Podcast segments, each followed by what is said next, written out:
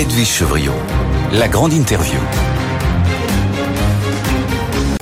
Bonsoir à tous, bienvenue dans cette grande interview avec deux interviews, deux grandes interviews, puisque je reçois Nicolas Bouzou, économiste, directeur du cabinet ACRS. Bonsoir Nicolas. Bonsoir. Merci d'être avec nous. Et Elie Cohen, économiste, directeur de la recherche au CNRS. Bonsoir Elie. Bonsoir. Euh, J'ai envie de dire un qui est plutôt un industriel, on va parler d'énergie, on va parler de ce bras de fer avec euh, notamment la CGT, l'impact que ça peut avoir sur la croissance française, et euh, Nicolas Bouzou, le- plutôt aussi le côté un peu social sur les retraites. Justement, un petit point, on, on va pas refaire tout le film, mais juste cette euh, des retraites, elle vous paraît juste et équilibrée pour reprendre les éléments de langage euh, des différents ministres?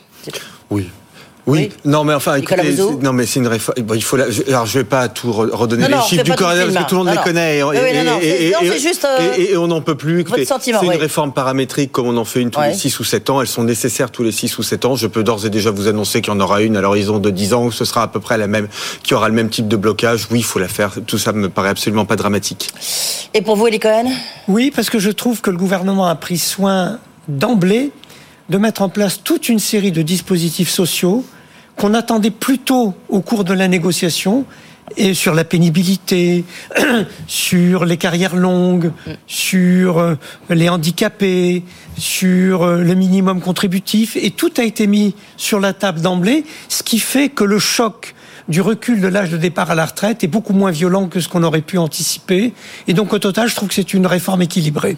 Réforme équilibrée, en tous les cas, évidemment, c'est pas du tout ce que ressentent les syndicats. C'est déjà un peu le bras de fer. On a entendu Mmh. les propos quand même euh, très durs hier euh, de la CGT qui demande un conflit dur. Je pense qu'on va rentrer dans un conflit dur qui va durer parce qu'on imagine bien que le gouvernement ne va pas céder en quelques jours.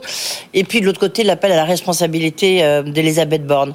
Est-ce que ce, ce bras de fer, il est inévitable? Est-ce qu'il va durer? Est-ce que la France va être paralysée?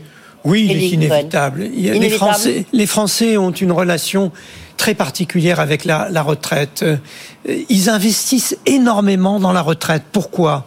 D'abord parce que toutes les insatisfactions dans le travail sont reportées sur le moment de la libération, qui est le moment de la retraite. Ensuite, parce que la France est, le pays, comme vous le savez, qui travaille le moins en heures sur une durée, sur une vie entière, et ça c'est dû essentiellement à la retraite. Et c'est une retraite qui fait que, en moyenne, les Français vivent à la retraite 20 ans à peu près. Donc c'est vraiment un moment de leur vie euh, qui conditionne euh, Une tranche de vie.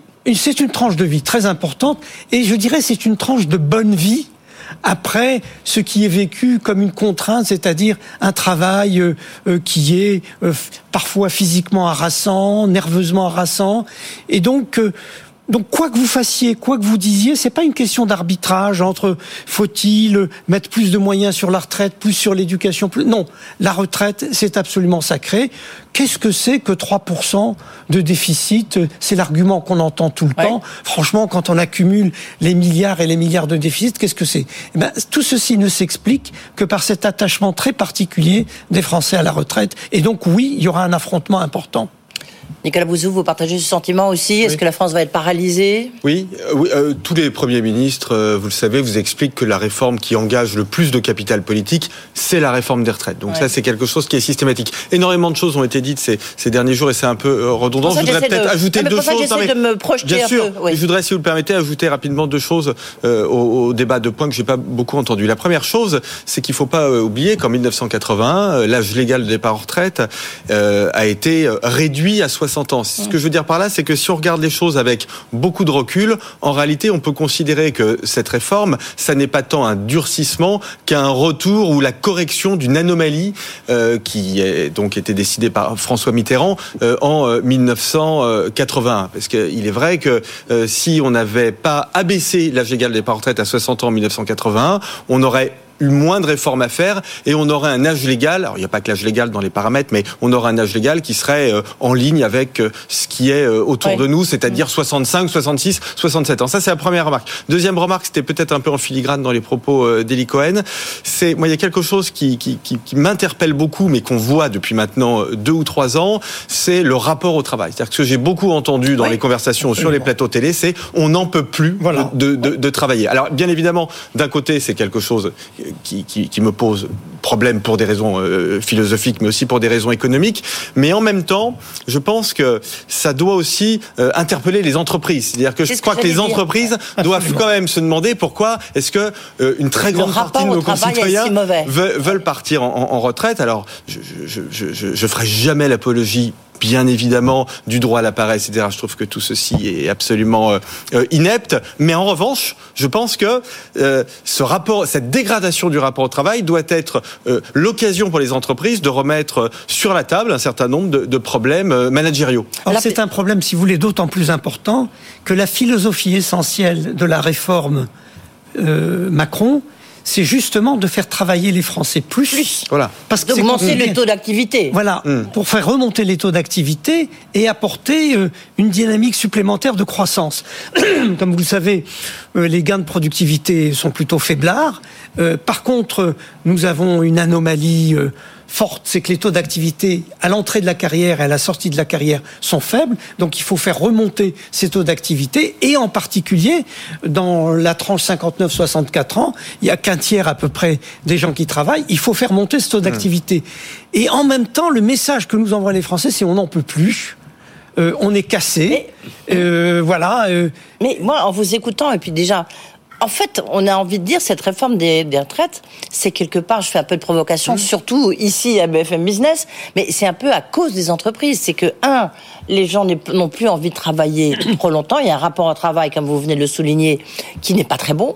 Et puis deux, euh, il y a un taux d'activité qui est très mauvais sur les seniors, ce qui fait que il faut les obliger à avoir à, faire travailler et à conserver leurs seniors. Donc quelque part, c'est la responsabilité des, des entreprises qui font qu'on est dans cette situation, non? En tout, en tout, cas, la, en tout cas, la responsabilité des partenaires sociaux. La question du taux d'emploi des seniors, c'est très difficile de demander au gouvernement de prendre des mesures sur le taux d'emploi des seniors. Je pense même que bah, c'est absolument pas souhaitable. Alors d'ailleurs, le gouvernement a dit on fait un index, il donne de l'information, c'est très bien. Mais enfin, ah non, mais c'est les entreprises qui sont responsables. Alors oui, mais les partenaires sociaux aussi, parce que euh, je trouve que bah, parce que les syndicats de salariés, euh, au fond, sont pas très engagés hein, sur euh, cette question du taux d'emploi des seniors, qui nécessite quand même une réflexion assez profonde sur la santé au travail, sur la formation tout au long de la vie, sur la baisse du temps de travail en fonction de l'âge. vous voyez, des, dispositifs assez, assez, innovants qu'on traite pas suffisamment. vous avez raison de soulever la question je suis frappé de constater quand je dis des enquêtes européennes mmh. Sur la satisfaction au travail des salariés, il y a un vrai point noir français. Oui, absolument. Il y a un vrai point noir français. Alors, c'est dû à quoi? C'est dû effectivement à la qualité des relations sociales, c'est dû à la au problème de l'investissement l'investissement du management dans cette question, mmh. mais c'est vrai qu'il est pas normal qu'on ait cette espèce de rejet du travail, de la vie au travail dans les entreprises et notamment dans les entreprises industrielles. Alors, euh, quand même, je reviens à ma mmh. première question. Le rapport, ce bras de fer euh, attendu, voulu, souhaité presque par certains, avec entre le gouvernement et les syndicats. Est-ce qu'il y a un moyen de l'éviter? Non, vous avez dit. Bah non, moi j'ai été, j'ai été comme tout le monde cueilli ce matin par l'annonce euh, des euh, six jours de grève, par priori. Voilà, des jours de grève dans le domaine du raffinage et de la distribution pétrolière. Je me suis dit non, c'est pas vrai, on va pas recommencer. Eh ben voilà. Eh ben oui, eh ben oui. Et donc il, y a l'air d'y avoir. 24 heures le 19 janvier, le 26 janvier ça sera 48 heures, puis 72 heures le 6 février. Et donc je crains la suite, c'est-à-dire l'annonce dans les chemins de fer euh, de, de mesures comparables et donc voilà, on va rejouer la scène habituelle de la paralysie progressive, de l'installation d'un rapport de force qui ne débouchera pas sur la remise en cause de la réforme. Hmm. Ça, on peut le dire déjà. Il y a un sondage du reste qui vient d'être publié par euh, le confrère d'Odexa et pour le Figaro, qui dit que 65% des Français soutiennent le mouvement du 19 janvier, mais déjà un peu les griefs sont en train de s'éteindre et ils savent bien que de toute manière, il n'y aura pas euh, de, de retraite. Cette, euh, ils sont résignés les Français en fait je pense qu'un effort de pédagogie que peut faire le gouvernement, peut-être, c'est d'expliquer que cette réforme est, est, très progressive et donc que pour beaucoup de nos concitoyens, c'est encore quelque chose qui est abstrait, parce que c'est pas le, départ en retraite n'est pas repoussé de deux ans pour ceux qui euh, ont 61 ou 62 ans. Donc, euh, donc, donc c'est pas ça. Après, euh, si on fait un peu d'analyse politique, je crois que ce qu'il faut aussi avoir en tête, c'est que le président de la République a, a renoncé à une réforme des retraites. Il a déjà renoncé à une réforme des retraites. Et Pourquoi donc, enfin, on l'imagine. 64, 65 ans, est-ce que ça change Non, non, il a, non, non, il Ah a oui, renoncé ré- lors de son premier mandat systémique. à la, la réforme systémique. Oui, mais enfin, bon, c'était une, réforme, une réforme des, des retraites. Et donc, on- et, et au fond, il n'y a pas eu de, ré- il y a pas eu de réforme. Il n'y a pas eu de grande réforme durant le, quinquennat, le premier quinquennat et la première année du, deuxi- du deuxième quinquennat. Et donc, on l'imagine mal renoncer euh, à euh, cette euh, Mais deuxième tentative de réforme, d'autant plus qu'il ne sera plus candidat. Non, mais pas seulement, parce que la nouveauté de cette réforme-là, c'est qu'elle s'inscrit, je dirais, dans le cadre traditionnel.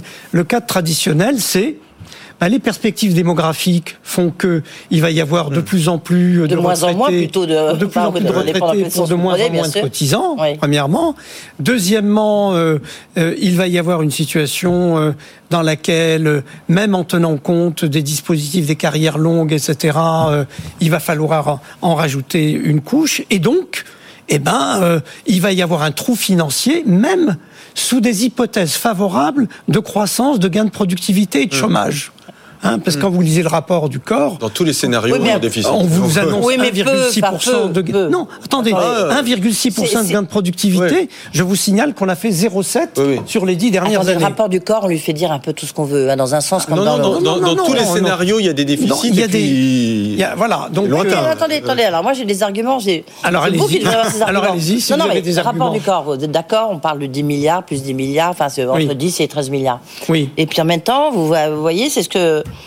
euh, vous avez 80 milliards de dividendes qui ont été versés euh, en, en 2022, vous avez 180, 140. rapport Ouais, voilà. Non, non, mais vous voyez, Quel ça fait beaucoup de milliards. Je veux dire, c'est. Non, non, mais quel rapport Il y en a bah, certains qui disent, attendez, on, Non, si il vous, y a si vous 140 lancez milliards sur ce, d'aides. non, si vous vous lancez sur ce terrain-là, oui. vous avez des études périodiques Oui. qui vous montrent que la France est le pays qui taxe le plus les entreprises, que même quand on tient compte des aides, même quand vous avez euh, les, les prélèvements bruts moins les aides, vous avez quand même la France qui est le pays qui taxe le plus les entreprises. Vous avez toutes les, les études qui sortent régulièrement sur la compétitivité, sans même regarder les résultats. Vous, vous avez constaté la décroissance continue de notre industrie, le déclin industriel prolongé. Je veux dire, qu'est-ce que vous avez besoin de preuves supplémentaires pour dire que ça suffit, qu'il n'y aura pas de prélèvement nouveau sur les entreprises?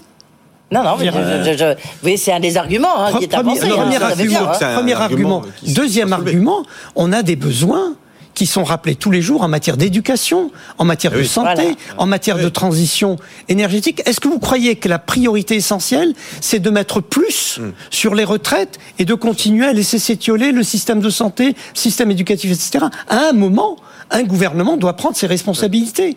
Et ça s'appelle un arbitrage dans les politiques publiques. Eh ben, L'arbitrage que fait le gouvernement, c'est de stabiliser la part dans le PIB de la politique de retraite et les éventuelles marges de manœuvre supplémentaires qui pourraient être dégagées seront réservées soit au désendettement, soit à l'éducation, soit à la santé. Nicolas Bouzou, vous euh, partagez ce sentiment mais Non, parce qu'en même temps, vous avez, fait, mieux non, mais dire, vous, ça. vous avez fait l'analyse politique. Vous dites, vous avez commencé à faire l'analyse politique. On peut aussi faire l'analyse politique en disant euh, Emmanuel Macron, il avait besoin de faire une réforme parce que comme sûr. vous l'avez mais- souligné tous les deux, il n'en a pas fait lors de son Non, mais il- premier quinquennat. Donc là, il y en a besoin pour l'Europe, il y en a besoin. Oui, non, mais euh, il en a pas- besoin- Pas, il- forcément pour le système des retraites. Si, il en a besoin politiquement. Il Oui, en a ça, besoin politiquement.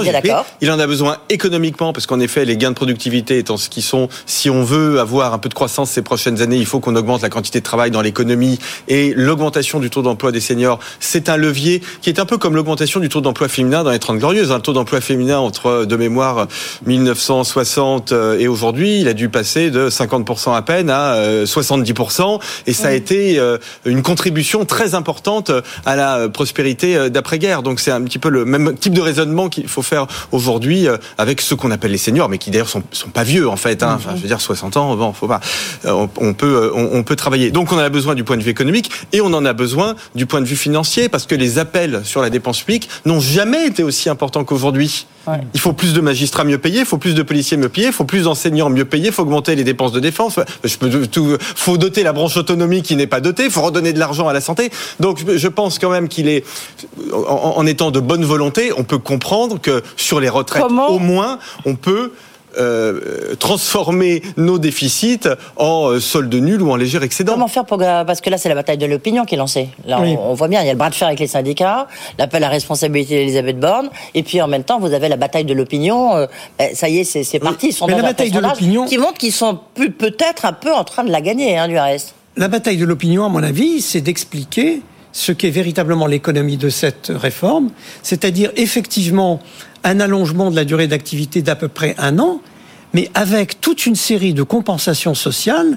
qui sont particulièrement euh, euh, significatives. Ouais. Je veux dire, mettre le minimum contributif à 1200 euros. Ouais, enfin, même ça, les chiffres sont un peu flous. C'est pas exactement 1200 euros. hein. Enfin, bon. 1200 euros. Si, Il le gouvernement s'est engagé sur un minimum contributif qui devrait représenter 85% du SMIC. Pardon. Bon, alors après, est-ce que ça s'appliquera uniquement aux nouveaux ou aux anciens? Normalement, le gouvernement a dit que ça s'appliquera et aux nouveaux et aux anciens.